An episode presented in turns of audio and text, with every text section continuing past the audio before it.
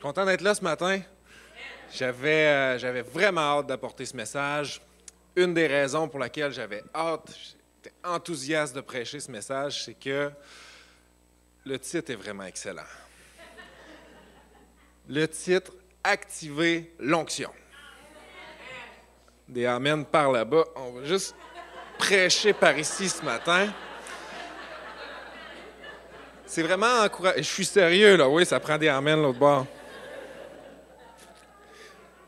Mais pour vrai, le titre est absolument excellent. Je, je considérais rappeler les musiciens. Mais non, le titre est bon. Euh, je fais des blagues, mais vraiment, c'est quelque chose qui, qui m'encourage de savoir qu'on peut activer l'onction. On parle de l'onction de Dieu ce matin, on parle d'une onction euh, spirituelle. On ne on va pas regarder à des recettes d'huile d'onction ce matin, mais vraiment une onction spirituelle. Et on entend ça des fois, euh, l'onction était sur lui, où on a vécu un moment avec Dieu et on pouvait sentir l'onction. Alors, je vous propose cette définition de l'onction.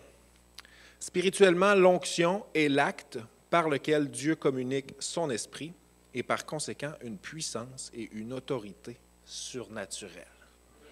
Wow! Je ne sais pas comment ça va dans ta vie ce matin, je ne sais pas comment est ta relation avec Dieu. Peu importe, même si tu ne crois pas en Dieu, tu veux ça dans ta vie. Tu veux l'onction de Dieu. écoute, communique son esprit, autorité, puissance surnaturelle. Alléluia. Déjà, je suis encouragé par mon message. Quelqu'un est béni déjà? Yes!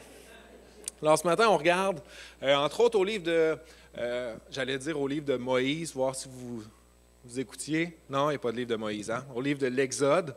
Euh, on va regarder trois choses que Moïse va faire pour activer l'onction de Dieu. Et avant d'aller dans la parole de Dieu, j'ai trouvé en regardant, en préparant mon message, qu'il y a vraiment deux choses qui distinguent Moïse. Euh, dans cet aspect-là, du fait qu'il active l'onction de Dieu. Et euh, j'ai trouvé qu'il se démarquait, il se distinguait, entre autres par sa persévérance et par son obéissance. Il y a plusieurs années de ça, quand j'étais jeune, j'étais à un endroit avec mon père où il y avait une pompe. Une pompe à eau, vous savez, une, une pompe extérieure mécanique qu'on doit activer. Il y en a qui s'en rappellent, ça dévoile un peu votre âge, mais c'est plus rare de voir ça de nos jours, mais euh, cette pompe-là, je me rappelle, j'étais jeune et j'essayais de l'activer. J'essayais de l'activer comme ça et je n'étais pas capable. Il n'y a pas d'eau qui sortait. à un moment donné, j'ai dit à mon père, je crois que la pompe est brisée. Alors il m'a regardé. J'étais en train d'essayer de, pomper comme ça. Puis à un moment donné, il dit, tu abandonnes trop tôt. Tu persévères pas assez. Tu arrêtes de pomper, trop de bonheur. Lui, il savait que la pompe n'était pas brisée, c'était sa pompe, il la connaissait. Et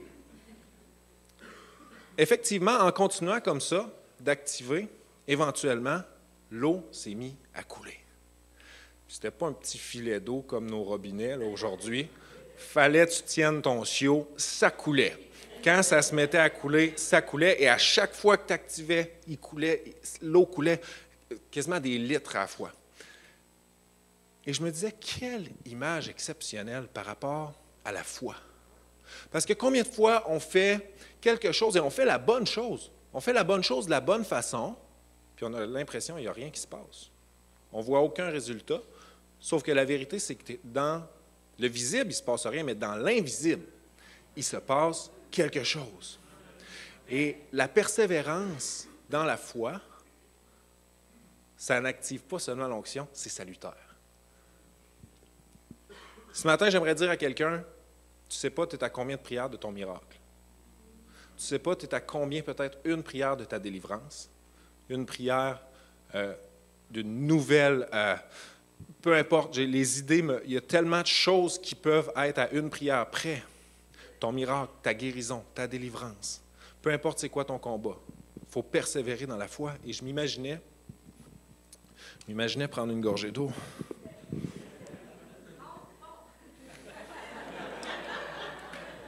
Amen. J'imaginais Moïse. Vous savez, quand Moïse est allé plaider la cause du peuple devant le Pharaon, dans le livre de l'Exode, je m'imaginais qu'il ait abandonné après la première fois. est allé voir le Pharaon une fois. Pharaon rejette son idée. En plus, il augmente la charge de travail du peuple hébreu. Le peuple est encore plus mal pris qu'avant que Moïse parle. Moïse abandonne. Ça ne marche pas, j'abandonne. Non, merci, Moïse a persévéré. Hein? Une autre image que j'avais, et je vais prêcher, ça ne sera pas long, ça s'en vient, on va aller dans la parole de Dieu. Dites à quelqu'un près de vous, il va finir par prêcher. J'avais cette image de la cafétéria de Dieu. Imaginez-vous, vous êtes dans la cafétéria de Dieu, vous arrivez là, peut-être vous n'avez pas faim, je dis vous, on, je, on n'a pas faim, donc euh, Dieu nous dit, prends un plateau. D'accord? Prends pas de plateau, on n'a pas faim. On fait la file comme ça, et à un moment, donné, un moment donné, on arrive dans une pièce où il y a des mets succulents, presque à perte de vue. C'est la cafétéria de Dieu. Ça sent bon, c'est sûr que ça va être bon. Là, on a fait la file, là, on a faim. On n'a pas pris de cabaret. Là, on demande à Dieu, est-ce que je peux quand même prendre ces aliments? Et Dieu, Dieu dit, mais oui, toutes ces bénédictions-là sont là pour toi. Prends ce que tu veux. Et là, tu essaies de prendre des aliments avec tes mains. Tu ne peux pas prendre de soupe, tu ne peux pas prendre de, peux pas rien mettre dans tes poches. Et là, tu te dis, si j'avais seulement écouté Dieu, pris mon cabaret, c'était une action super simple. C'est pas Dieu qui te punit, c'est toi, en n'obéissant pas à Dieu, tu t'es privé d'une bénédiction. Et je m'imaginais Moïse quand il a fait face au buisson, est arrivé devant Dieu, et on se rappelle, Dieu a demandé Enlève tes sandales. Il dit, me semble textuellement, ça dit Moïse, retire tes gougounes. Dieu lui dit Cette terre-là est sainte, enlève tes sandales. Imaginez, Moïse répond Non. Je veux pas. Euh, non. Pas me faire mal aux pieds. Dieu, je garde mes sandales. Petit geste. Hein? On se souvient de Moïse qui a ouvert les eaux. On pense Waouh, Moïse ouvert les eaux de la mer. Mais on oublie que la première chose que Dieu a demandé, c'est enlève tes sandales. Et là, j'aimerais vous dire, enlevez pas vos sandales ce matin, c'est pas ça qui active l'onction. Vous pouvez garder vos souliers, mais l'obéissance joue un rôle vraiment important en ce qui a trait à, euh, je dirais, la bénédiction, à activer l'onction. C'est vraiment des, euh, des attitudes que Moïse a qui font la différence. Et la bonne nouvelle, c'est que ce sont des choix que Moïse fait. Ce n'est pas un don qui est exclusif à Moïse. C'est un choix de persévérer et c'est un choix d'obéir aussi. Alors, si tu n'es pas familier avec l'histoire de Moïse ce matin, on faire un court résumé. Moïse est né à une époque extraordinaire. Son peuple est captif. Vraiment une belle époque pour naître. Le peuple hébreu est captif du peuple égyptien. Et en plus, tous les jeunes garçons sont condamnés à mourir. Vraiment, si vous pensez que vous n'êtes pas né à la bonne époque, parlez à Moïse. Donc, le, Pharaon avait demandé de tuer tous les, jeunes hommes euh, de son âge, ce qui pousse sa mère à le, pas l'abandonner, mais le, relâcher sur les eaux du Nil. Euh, il va être recueilli par la, royauté égyptienne. Donc Moïse est un, un, jeune hébreu qui est élevé par les Égyptiens, par la royauté égyptienne. Et euh, sa vie continue comme ça et on sait que quand il était un peu plus vieux, il voit une injustice. Il voit une injustice commise par un Égyptien sur un de ses frères hébreux. Et Moïse prend les choses en main et il va tuer un gars. Et ça, là, ça tourne mal un peu. Moïse doit, s'enfuir, aller se refaire une vie, il va se cacher dans le désert. Donc, il devient berger, tout ça, se refait une famille. Et c'est là que un peu notre histoire commence ce matin, quand Moïse va rencontrer euh, Dieu. Petit détail qui, m'a fait réfléchir, qui n'a pas rapport nécessairement avec la prédication, mais Moïse est-tu un gars? Mais c'est le même Moïse que Dieu va utiliser. Le même Moïse, les mêmes valeurs, les mêmes convictions qui ont poussé cette soif de, pas de, cette soif de justice-là, qui ont appelé Moïse à agir c'est ce que Dieu va utiliser pour son appel. Hein. La différence, c'est que Moïse, là, a agi selon le plan de Moïse. Ça a donné un désastre. Puis tantôt, Moïse va agir dans le plan de Dieu, dans le timing de Dieu, avec la force de Dieu. Ça va donner quoi? Miracle par-dessus miracle. Donc, première chose que Moïse fait, qu'on va regarder ce matin, on va tourner ensemble dans Exode 5, verset 1. Moïse va se battre pour la louange. Le texte nous dit ceci.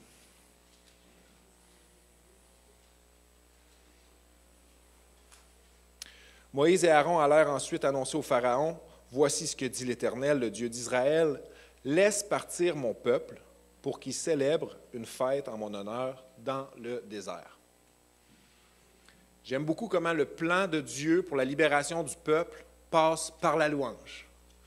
Parce que le plan de Dieu, c'est de libérer le peuple. Moïse est au courant, mais ce qu'il dit à Moïse, c'est tu vas aller dire au Pharaon de libérer le peuple pour qu'il vienne me louer. Hein? Et combien savent ici qu'il y a un combat pour la louange? Quelques Amen. J'aimerais vous dire qu'il y a effectivement un combat pour la louange. Si tu es dans le ministère de la louange, tu es au courant de ça, probablement. Mais il y a un combat, pas juste le dimanche, toute la semaine aussi. Et quand on parle de louange, c'est intimement lié à la présence de Dieu. On sait que Dieu habite au milieu de la louange de son peuple. Et qui dit louange dit le peuple qui entre dans sa présence. Vous êtes d'accord? Donc, le combat pour la louange, si on remonte au Jardin d'Éden, les choses étaient différentes parce que Dieu allait dans la présence de l'homme. Hein? La Bible nous dit dans Genèse que Dieu marchait dans le jardin. Qu'est-ce qui se passe après la chute? Quand Adam et Ève sortent du jardin, c'est l'inverse. À partir de ce moment-là, l'homme va aller dans la présence de Dieu. Le combat pour la louange commence et on voit la génération après Adam et Ève, Caïn et Abel déjà commencent à ouvrir des sacrifices, commencent à offrir des sacrifices. Et c'est tout à fait logique ait ce combat-là pour la louange. Parce qu'on a un ennemi qui, lui, veut nous éloigner de la présence de Dieu. Pourquoi? Parce que si on est loin de Dieu, on est vulnérable. Et ça a fonctionné dans le jardin, et c'est une ruse qu'il utilise encore aujourd'hui, parce que ça fonctionne. Pour lui, ça fonctionne de se mettre entre nous et notre but. Hein? C'est l'ennemi qui va tout faire, pardon, notre adversaire qui va tout faire pour qu'on manque le but, par des ruses, par des mensonges, par des, tactiques. Alors, ce n'est pas surprenant qu'il y ait un combat pour la louange, pour entrer dans la présence de Dieu. Alors, comment on fait au quotidien, parce que c'est bien beau tout ça, dire qu'il y a un combat, on fait comment pour se battre pour la louange? ramasse la guitare. Il y a plusieurs façons de se battre pour la louange, de se battre pour la présence de Dieu dans nos vies. Une façon que j'aime beaucoup, c'est ce que Moïse, lui, va faire. Il fait comme en trois étapes. La première chose qu'il fait, Moïse, c'est qu'il va dans la présence de Dieu. Là, tu vas dire Amen, merci. Parce que peut-être tu es porté à dire ça ne marche pas. Tu dis que pour aller se battre pour la présence de Dieu, ça commence en présence de Dieu. C'est en plein ça que je dis. Et la Bible nous dit si tu t'approches de Dieu, Dieu s'approche de toi. On a un bout de chemin à faire dans ce combat-là pour la présence de Dieu. Alors, c'est ce que Moïse fait. Il retourne constamment voir Dieu. Et ensuite, qu'est-ce qu'il fait? Il reçoit une parole. Il reçoit une parole de Dieu. Et ça, c'est tellement important de recevoir une parole spécifique pour nous. Parole fraîche, une direction, une directive. Moïse le fait. Et là, il fait la chose la plus importante. Il va mettre en pratique ce que Dieu dit il va appliquer la parole de Dieu. Et vous serez d'accord avec moi, ce n'est pas le nombre de versets qu'on connaît, ce n'est pas le nombre de prédications qu'on écoute qui ont un impact dans notre vie, c'est ce qu'on applique de la parole de Dieu au quotidien. Il faut s'appliquer à appliquer la parole. Il faut commencer ou recommencer à aller chercher une parole dans la Bible, dans la parole de Dieu, puis faire un effort conscient pour l'appliquer dans nos vies. Ça, ça vient faire une différence. Et là, si tu ne sais pas par où commencer, je déconseille les généalogies, parce que tu vas peut-être passer une drôle de semaine si tu appliques ça dans, ta vie, mais il y a plein de passages, des enseignements extraordinaires dans la Bible qu'on peut faire un effort, focaliser nos efforts à l'appliquer. Si, exemple, tu prends euh, les paroles qui sortent de ta bouche, tu lis un texte dans Jacques qui parle beaucoup sur le sujet, c'est facile de dire cette semaine, je me concentre là-dessus. Ben, c'est facile. Ça reste à voir, mais, mais déjà, il faut faire l'effort. Et on peut prendre aussi peut-être une béatitude sur euh, le sermon sur la montagne, Matthieu 5, qui dit euh, Heureux est celui qui. Tu mets ton nom en place. Si ça ne sonne pas bien, travaille ça. tu peux aller dans 1 Corinthiens 13. L'amour est patient. Tu mets ton nom en place d'amour. Cynthia est patiente. Si tu griches des dents, travaille ça. L'amour pardonne. L'amour pardonne. Pascal pardonne.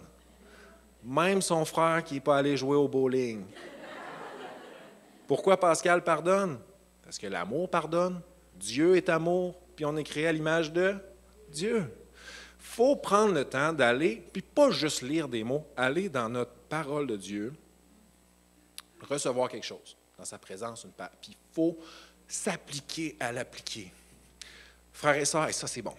L'onction n'est pas une affaire de connaissance, l'onction n'est pas une affaire d'intention, l'onction c'est une affaire d'action. Amen. L'onction c'est une affaire d'action. Jacques nous dit, Jacques 1,22 nous dit, mettez en pratique la parole et ne vous contentez pas de l'écouter en vous trompant vous-même par de faux raisonnements. Tu sais, Jacques nous dit, si tu penses que juste écouter la parole de Dieu, ça, a un impact, tu te trompes, c'est un faux raisonnement. Il dit de mettre en pratique la parole. Et euh, on voit que Moïse, lui, quand il va se battre pour la louange, ça va vraiment activer l'onction. Le peuple va être libéré. Hein? Le peuple va avoir une nouvelle identité, une nouvelle direction, une nouvelle promesse, la terre promise. Vraiment un renouveau pour le peuple qui était captif depuis des années. Et ça active l'onction. Et, et j'aimerais te dire, peu importe ton combat ce matin, peu importe ton combat ce matin, je ne te dis pas de l'abandonner. Je te dis que ton combat, que ce soit une dépendance, que ce soit un deuil, que ce soit euh, de l'anxiété, que ce soit une dépression, peu importe, ton combat commence dans la présence de Dieu. Ton combat commence en te battant pour la présence de Dieu. Et vous savez, quand on se bat pour la présence de Dieu, il arrive quelque chose d'extraordinaire. C'est un, c'est comme un trésor de la louange. Dieu va se battre pour nous. Ça, c'est bon. Plus tard, là, dans Exode, Dieu il dit ça. Écoutez, ça, c'est, bon la Bible. Dites à quelqu'un, c'est bon la Bible. Exode 14, 14 dit L'Éternel combattra pour vous. Et en plus, il dit Et vous, gardez le silence. Ça, avant d'avoir des enfants, ce verset-là n'était pas dans ma Bible et quelqu'un l'a ajouté. Et c'est mon nouveau verset favori. Une autre version, écoutez ça, dit Et vous, tenez-vous tranquille. Alléluia. Je suis rendu super spirituel à la maison. Je dis constamment Gardez le silence, tenez-vous tranquille. Je, ah oui, vraiment là, un haut niveau de spirituel dans la maison.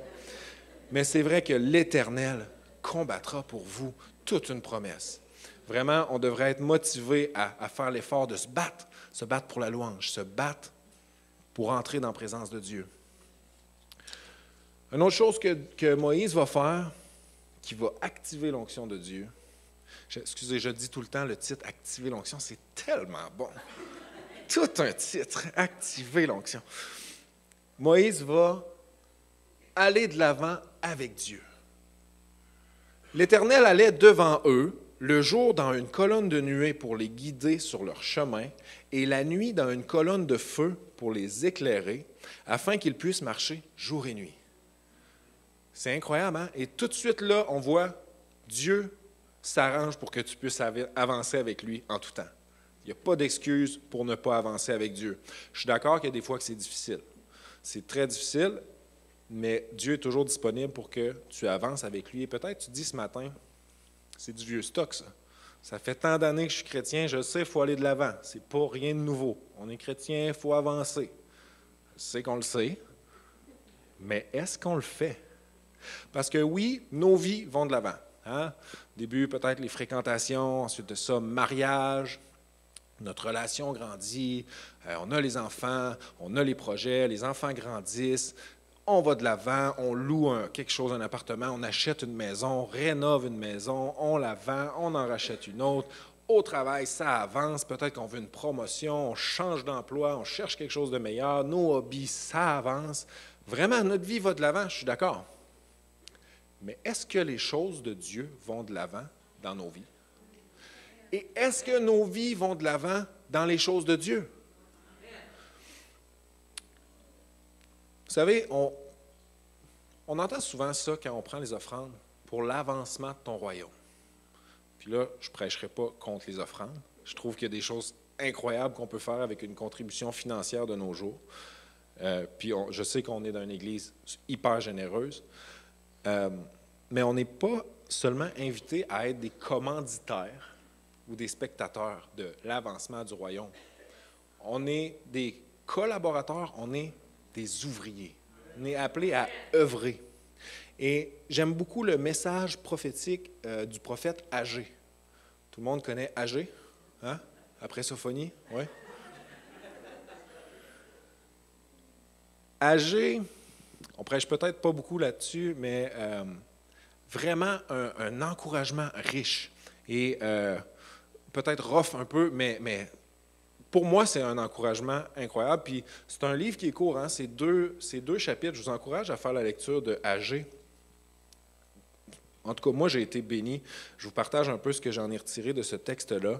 Euh, le contexte du livre de Agé, euh, c'est à l'époque où euh, le peuple avait été déporté hein, vers Babylone. Et à un moment donné, ils ont eu le droit d'aller reconstruire le temple. Et c'est là que le ministère prophétique de Agé prend place. Et voici ce que Dieu dit à travers son prophète. Il dit Est-ce le moment pour vous d'habiter vos maisons lambrisées quand ce temple est détruit le peuple était supposé aller reconstruire le temple. À un moment donné, le projet a changé vers leur maison. Puis ils ont commencé à construire leur maison, à rénover, puis même du lambris, de la finition. Donc, ils sont, dans leur maison. Puis là, à un moment, un moment donné, Dieu dit C'est-tu vraiment le moment pour vous autres de vous concentrer sur vos maisons Mon temple est en ruine. Donc, le peuple, est, en, pour nous, euh, notre relation avec Dieu, c'est n'importe où, mais à l'époque, le temple, c'est vraiment le centre du, spirituel. C'est le, centre de tout ce qui est relation avec Dieu. C'est là que ça se passe. Et le peuple, c'est pas nécessairement détourné de Dieu, mais leur projet, qui était de reconstruire le temple, tranquillement, s'est détourné vers leur propre projet. Donc Dieu les reprend euh, avec un certain aplomb, mais aussi avec l'amour d'un père. Et il dit ceci. Vous semez beaucoup et vous récoltez peu. Vous mangez et vous n'êtes pas rassasié. Vous buvez et vous n'êtes pas désaltéré. Vous êtes habillé et vous n'avez pas chaud. Et vous n'avez pas chaud, pardon. Le salaire de celui qui travaille tombe dans un sac percé. Dis là, là, ce qui est en train de se passer, vous travaillez deux fois plus fort puis vous récoltez deux fois moins parce que vous priorisez vos propres projets. Peut-être tu dis, ouais, c'est pas si encourageant que ça. Mais vraiment, c'est encourageant parce que, en tout cas, je vais y revenir. Ben, je vais y aller tout de suite. Dieu dit même, à cause de mon temple qui est en ruine, le ciel a retenu la rosée, puis les fruits de la terre. Tu sais, si on priorise les choses de Dieu dans notre vie, si on va de l'avant avec les choses de Dieu, il y a une riche bénédiction, hein, ça relâche l'onction. Mais l'inverse, en fait, accomplit exactement l'inverse. Dieu retient la bénédiction. Il dit, à cause que mon temple est en ruine, le ciel a retenu la rosée. On, se prive, en plus qu'on travaille deux fois plus pour deux fois moins, on se prive de ce que Dieu a en, réserve pour nous. Et c'est pas comme si Dieu nous disait, euh, je te donne une tâche, puis va la faire. Dieu, après ça, dit au peuple, je suis moi-même avec vous, déclare l'Éternel. Il ne demande pas seulement au peuple, va rebâtir ma maison, pendant que non, non, Dieu est avec le peuple. Si le peuple va et met de l'avant le plan de Dieu, Dieu dit, je suis avec vous. Et je ne sais pas pour vous, mais l'idée de collaborer avec le Dieu de l'univers, c'est quelque chose d'extrêmement encourageant. Tellement que euh, la pile de feuilles d'implication devrait être vide d'ici la, fin de la, rencontre ce matin. Mais c'est vrai que quand on fait quelque chose pour Dieu, Dieu est avec nous et il le dit, et c'est toute une promesse. Et c'est là que ça devient intéressant. On ne lira pas tout le texte de Agé, mais il va dire ensuite au peuple, il commence par demander aux anciens, vous avez vu le premier temple? Est-ce qu'il était plus beau que ce que vous êtes en train de construire? Puis les anciens disent, oui, le premier temple était plus beau. il dit ceci, la gloire de ce dernier temple sera plus grande que celle du premier, dit l'Éternel, Maître de l'univers. Là, peut-être tu dis, ouais, c'est pas aussi hot que ce que je pensais que tu allais dire. Mais c'est tout un verset. C'est le genre de verset qui peut passer un peu inaperçu. Il dit, la gloire sera plus grande.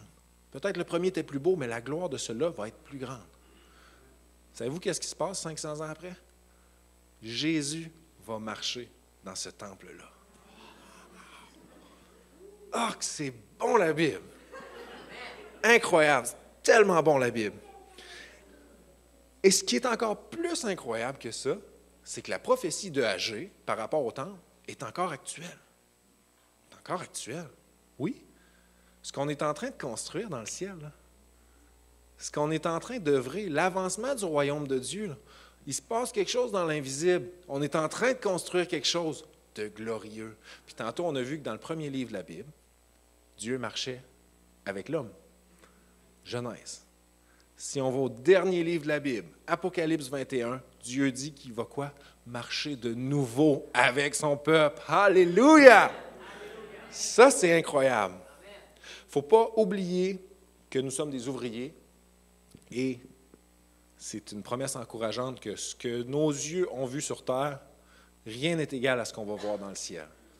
En gloire, en beauté, en grandeur, nommez ce que vous voulez que vous avez vu sur terre. Il n'y a rien qui est égal à ce qu'on est en train de construire avec Dieu. Amen. Si on revient à Moïse,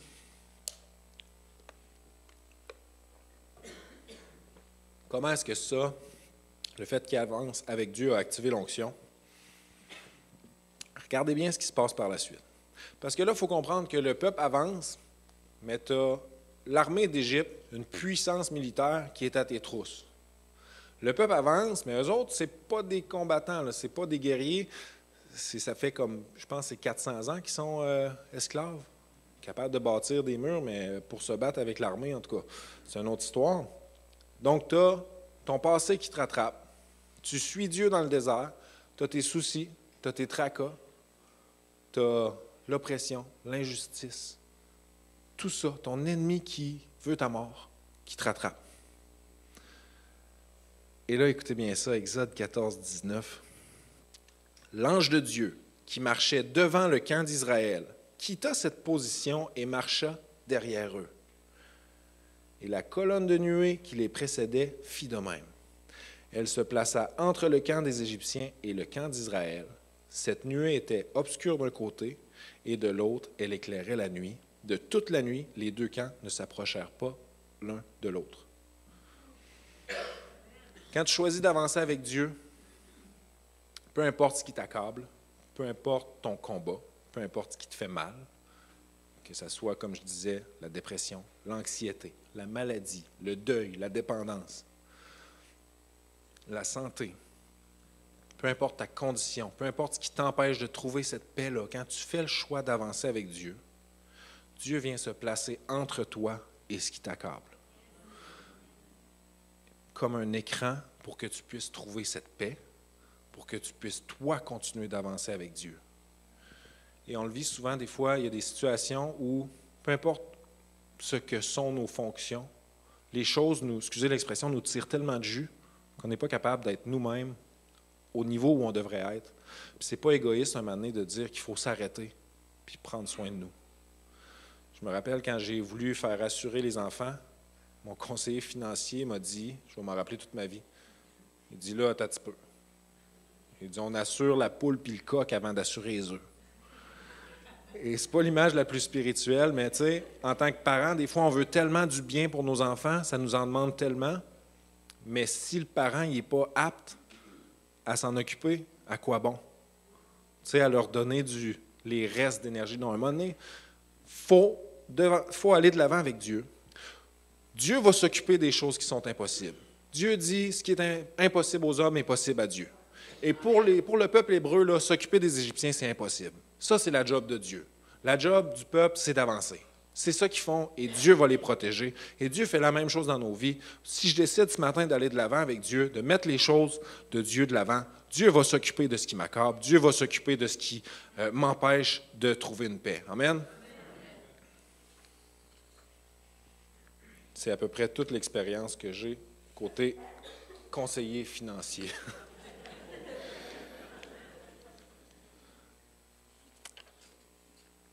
Troisième chose que Moïse va faire, c'est le point le plus simple aujourd'hui ce matin, mais c'est le point le plus important. Moïse va aller au rocher. Le peuple est là, puis ça chiale, ça murmure, on a soif. Moïse, l'Égypte ceci, l'Égypte cela. Moïse, lui, au lieu de... moi, excusez, là, mais si c'est moi qui avais été là, j'aurais dit au peuple, retourne en Égypte. L'immobilier est super bon. On est 600 000 qui vient de partir. Il y a des maisons à plein. Retourne en Égypte. Mais non, Moïse, lui, a crié à Dieu. Moïse est allé à Dieu et euh, c'est ce que Dieu a répondu. Il dit Je me tiendrai devant toi sur le rocher d'Horeb. Tu frapperas le rocher, il en sortira de l'eau et le peuple boira. Moïse agit ainsi sous les yeux des anciens d'Israël. Moïse est allé au rocher il a pris action par la foi, parce que pour frapper un rocher avec le bâton en espérant qu'il sorte de l'eau, ça se peut que tu aies peur d'avoir de l'air fou un petit peu. Mais vraiment, Moïse est allé au rocher et a agi par la foi. Et là, j'imagine, vous me voyez venir, nous aussi, il faut aller au rocher. Et le rocher sur lequel on peut construire quelque chose de solide, le rocher qui nous donne des sources d'eau vive, c'est Jésus-Christ. Ça prenait un Amen, sinon je, partais à chanter.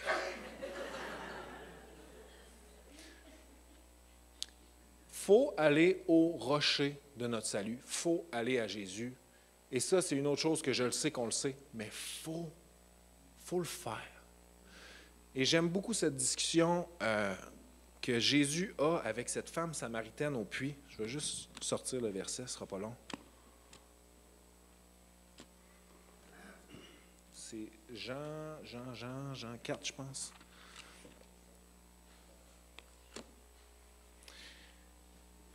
Jésus est avec cette femme samaritaine. Excusez-moi, je ne l'avais pas dans mes notes. J'ai eu ça ce matin en, me préparant. Ça dit ceci.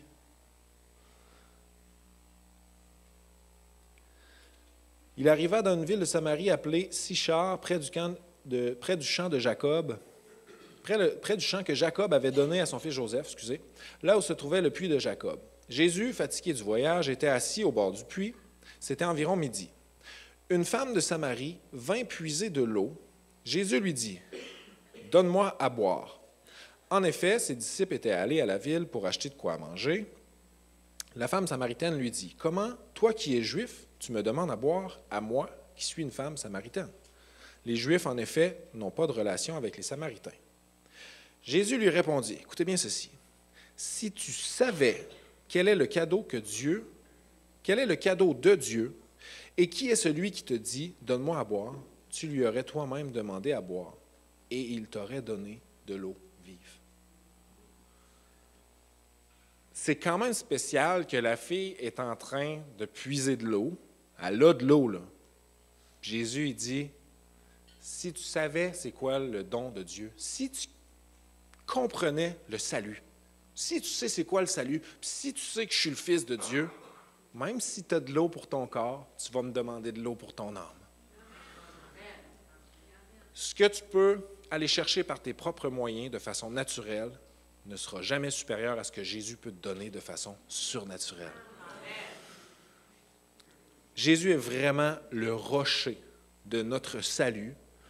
Il est la source d'eau vive et il faut aller à lui et lui demander. Il dit, si tu comprends le salut puis tu sais je suis qui, tu vas me quoi? Tu vas me demander. Et des fois, on oublie d'aller demander. Il faut aller au rocher demander. Il faut aller au rocher supplier. Il faut aller au rocher demander pardon. Il faut aller au rocher pardonner. Il faut aller le louer. Il faut aller l'élever. Il faut aller l'exalter. Amen. N'importe quel temps. Amen. Il faut aller au rocher. Et on le voit dans les évangiles toutes sortes de reprises, quelqu'un va à Jésus et il prend action par la foi. Un homme va à Jésus et il lui demande de l'aide pour sa fille. Un homme va à Jésus demande de l'aide pour son fils. Un autre pour son serviteur. Une femme va même laver les pieds de Jésus avec ses larmes. Euh, un jeune homme, le jeune homme riche, va aller le voir, poser une question sur son salut, comment accéder au royaume des cieux. Nicodème va aller le voir. Un homme éduqué va aller voir Jésus par la foi, lui demander des, questions sur le royaume de Dieu. Et on le voit vraiment à plusieurs fois.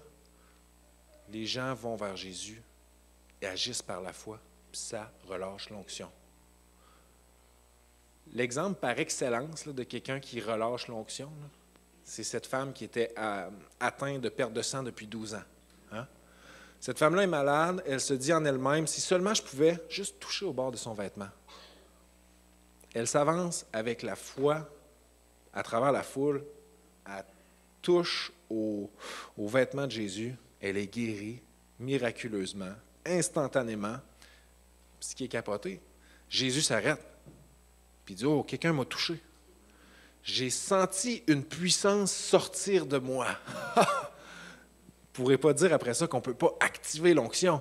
Cette femme-là, eh, puis c'est, oui, Jésus est au courant de ce qui se passe, là, c'est Dieu, tu sais, mais elle est allée, puis elle a activé, littéralement activé l'onction. Elle est allée par la foi, elle est allée chercher sa guérison. Alléluia. faut reprendre l'habitude d'aller au rocher. Je vais inviter l'équipe de louanges à revenir. Et je termine avec un, petit témoignage. Pas que je veux faire pitié ou pas que j'ai besoin de me confier ce matin, mais je crois que peut-être ça peut encourager quelqu'un. Ça peut encourager quelqu'un ici ce matin. Il y a quelques semaines, je ne me rappelle plus si c'est peut-être un mois, j'ai fait un rêve. J'ai fait un rêve extrêmement vivide. Vous savez, un rêve, ça n'arrive pas souvent où on se rappelle de chaque détail et il faut se réveiller le matin pour savoir qu'on est en train de rêver tellement c'est réaliste. Dans ce rêve-là, il y avait moi et ma femme Julie. Dieu te bénisse, femme de Dieu. Et dans le rêve, vous ne croirez pas à ça, mais Julie me laissait. Ah, non, pour vrai. euh, mais la première nuit, et je me rappelais de chaque détail, tout ça, je n'étais pas trop troublé. Pour moi, c'était juste un rêve. Il n'y avait rien de, de vision ou quoi que ce soit de spirituel. Le lendemain, je fais exactement le même rêve. Il y a Julie qui est là, qui me laisse comme ça, froidement. Et moi, même si je l'aime de tout mon cœur, il n'y a rien que je peux faire pour la retenir. C'est sa décision. Elle me laisse, m'annonce qu'elle s'en va.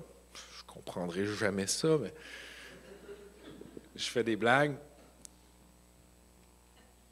Je me lève ce matin-là, puis j'ai besoin de me faire rassurer. Je demande à Julie, ça va notre mariage? Oui. Tu m'aimes toujours? J'ai pas fait quelque chose que je sais pas, j'ai pas quelque chose de mal, pas fâché. Ça reste comme ça. Et croyez-le ou non, le troisième jour, la troisième nuit, je fais exactement le même rêve. Encore une fois, Julie était là, j'étais là, elle me laisse froidement, elle m'annonce qu'elle s'en va, et elle a même son téléphone, et ceux qui connaissent Julie, vous savez qu'elle fait une liste pour à peu près tout. Elle a une liste de raisons pour laquelle elle s'en va. Et là, je me réveille, je n'étais même pas troublé, j'étais quasiment fâché. J'ai dit à Julie, il faut que ça arrête. tu sais, tu vas arrêter d'essayer de me laisser dans mon sommeil. C'est quasiment hypocrite. Mais ça a resté comme ça. Ça a resté comme ça et euh, quelques jours plus tard dans la semaine, j'étais chez, euh, chez un client au travail, je faisais une installation et à genoux dans sa, dans sa, dans sa cuisine, j'ai reçu l'interprétation de ce rêve-là. Ça m'était jamais arrivé avant, mais comme une, pour vrai, comme une chaudière d'eau froide. En un instant, je comprenais toute l'interprétation du rêve. Et c'est personnel, je ne vous le dirai pas. Non, c'est pas vrai. Dieu m'a montré que dans le rêve, l'époux qui se faisait laisser, c'est Jésus. Et l'épouse qui laissait Jésus, c'était moi. Ouch. Et ça fait mal, oui. Jésus m'a montré, tu sais, avec la liste, on a toujours nos raisons pour dire, pas qu'on on dit à Jésus, je m'en vais faire telle chose, t'es pas important, mais on a toujours nos excuses. Et Dieu me montrait que quand on s'éloigne de Dieu, on ne le fait pas avec un déchirement, on le fait froidement. C'est après qu'on pense à ce qu'on vient de faire. Mais quand on s'éloigne de Dieu, on ne pense pas à ça. Et Dieu m'a montré à travers ce rêve-là, cette vision-là, m'a montré que j'étais en train de, de tiédir. Et ça m'a brisé, ça m'a vraiment, je regardais mon état spirituel, puis ça me dégoûtait. Mais je suis content que Dieu l'ait fait, euh, parce que je sais que quand il nous reprend, il le fait par amour. Et je me suis dit, c'est pas vrai que je vais laisser, parce qu'on s'entend en train de tiédir. Je vais à l'église le dimanche, je vais à la prière, je suis impliqué dans la meilleure classe de l'école du dimanche. Aucun amène de la part des capitaines. Quelques sourires, c'est au moins ça. J'aime beaucoup la classe des capitaines. Soyez bénis. Vous êtes chers euh, à nos yeux, à moi et Julie. Et malgré que je faisais ces choses-là, mes implications, tout ça, malgré tout ça, j'étais en train de tiédir. J'ai réalisé qu'un chrétien tiède, il se trouve juste dans l'Église. Quand tu n'es plus dans l'Église, tu es déjà rendu froid. Il y a encore de l'espoir.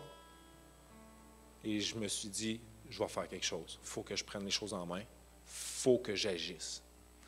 Et c'est là que le message que je vous apporte ce matin est vraiment venu prendre tout son sens dans mon cœur.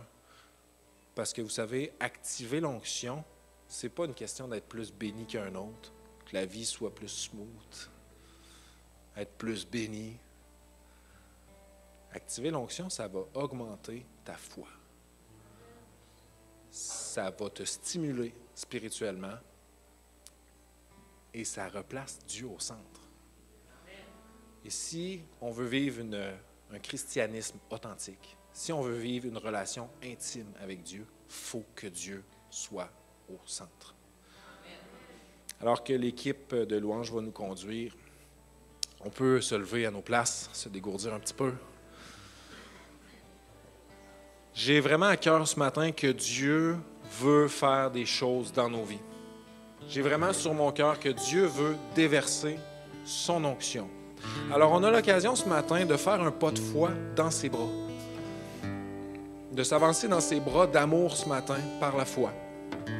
Et peu importe euh, ta situation, peu importe comment va ta relation avec Dieu, peu importe tes combats ce matin, peu importe comment va ta santé, ton cœur, ton âme, ta tête, peu importe comment ça va, tu peux venir devant Dieu tel que tu es. C'est ça qu'on est appelé à faire.